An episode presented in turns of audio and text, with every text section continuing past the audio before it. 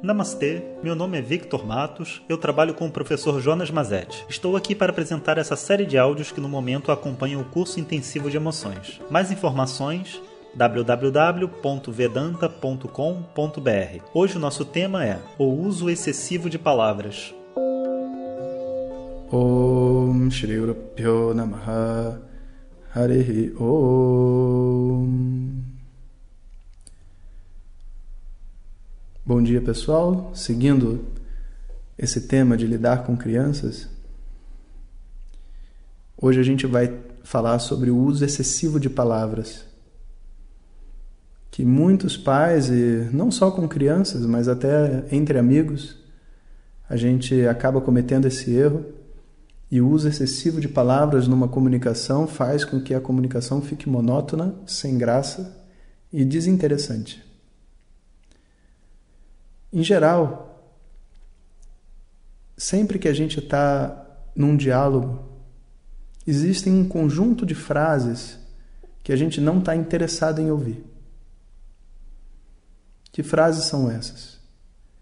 São frases que começam com eu penso, eu acho, seguido de várias palavras, mas um montão mesmo, onde o fato que realmente aconteceu já fica desaparecido. Então, por exemplo, imagina que uma pessoa foi assaltada e você, nossa, foi assaltada? Foi. O que, que aconteceu? Então, eu acho, sabe, que aquele cara estava lá há muito tempo esperando um otário que ia passar. O otário era eu. Porque essa bolsa que eu comprei, entende? Eu já sabia que ela ia chamar a atenção. Você fala, meu Deus do céu, cara, por que, que essa pessoa não fala o que está acontecendo? O que ela pensa, o que ela acha é irrelevante porque é um fruto simples da nossa imaginação. É um trabalho de hipóteses que talvez, se você for um detetive, você vai fazer sozinho, porque nem o chefe do, dos detetives está interessado em saber as hipóteses que você cria na sua cabeça que são falsas. O que uma pessoa acha e pensa sobre um tema, sem ter uma base de fatos, sentimentos e necessidades, é totalmente irrelevante. Então, a gente aprende que quando uma pessoa entra num processo de fala contínua, ela sempre se desconecta dos outros.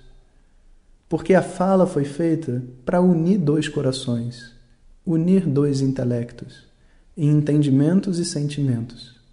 E quando a gente fala sem parar, essa é a prova final de que eu não estou conectado com a outra pessoa, porque, sobretudo, é uma falta de respeito. Eu, no mínimo, tenho que saber se a outra pessoa está entendendo o que eu estou dizendo, está interessado sobre o que eu estou dizendo e se ela tem alguma coisa a contribuir. Se não existe esse nível de troca, então o que existe realmente é usar a outra pessoa simplesmente como um repositório, uma lixeira de palavras. Então a gente deve saber sempre quando a outra pessoa entra num processo de fala contínua a gente precisa interrompê-la. E fazer com que ela tome consciência do que está acontecendo, para que a gente possa se conectar. Então, quando a gente vê uma pessoa em dor, que não consegue se conectar com o que está vivo dentro dela, é muito comum que ela comece a falar um monte de coisa, falar sobre o passado, falar sobre os detalhes daquilo que está acontecendo e a razão pelo qual a gente interrompe ela é porque a gente quer saber o que está acontecendo com ela naquele momento. A gente não quer saber o que aconteceu na infância dela. A gente quer saber o motivo pelo qual ela está abrindo a boca para falar nesse momento. O que, que você está sentindo agora? Então imagina, a pessoa diz: Olha, ontem eu fui ao banco e o caixa era um imbecil. Lembrou até meu pai que falava daquele jeito. Eu nem sabia o que responder para ele. Só ia lá, desconta o cheque, faz isso. E era o último dia para fazer. E blá, blá, blá, blá, blá, blá, blá. E ele vai falando um monte de coisa. E você pode, de repente, interrompê-lo e falar assim: peraí, deixa eu entender uma coisa. Você está tentando me dizer o quê? Você está querendo dizer que ainda hoje você tem raiva do seu pai? Pela maneira como ele falava com você? Ou você queria que eu entendesse como é doloroso para você estar tá dentro de uma situação onde a pessoa grita com você e, e ela é estúpida. Porque de verdade, assim, eu, se tivesse ali naquela situação, eu também vou no mesmo banco que você, eu não fico afetado pelo mau humor do, do caixa, eu entrego meu cheque e vou embora. Você está querendo dizer que isso para você é muito doloroso? Sabe, o nosso propósito ao se comunicar não é simplesmente descrever coisas que estão acontecendo. As pessoas estão interessadas em realidade. E a realidade exige um mergulho interno. E talvez a gente esteja errado, talvez não, sabe? É, o, o que está acontecendo ali é uma outra coisa. A pessoa está falando para caramba porque ela tem, às vezes, ela está nervosa, porque ela vai fazer um pedido para nós muito complicado. E esse pedido complicado para ela, difícil, o nervosismo é expresso através desse monte de palavras que sai. E esse uso excessivo de palavras acaba impedindo realmente com que as duas pessoas se conectem. Crianças, então, meu Deus, elas não têm o espaço nem o intelecto para ouvir o tanto que a mãe faz. Ela não tem nem como responder. E a mãe fala, e o pai fala, e a mãe fala, e o pai fala. Chega uma hora que a criança desliga o instrumento de escutar, porque eu não vou ficar aqui ouvindo esse sermão todo, toda vez a mesma coisa. É, e se uma vez não funcionou, porque da segunda vez vai funcionar? Acaba que o sermão acaba sendo um instrumento de tortura.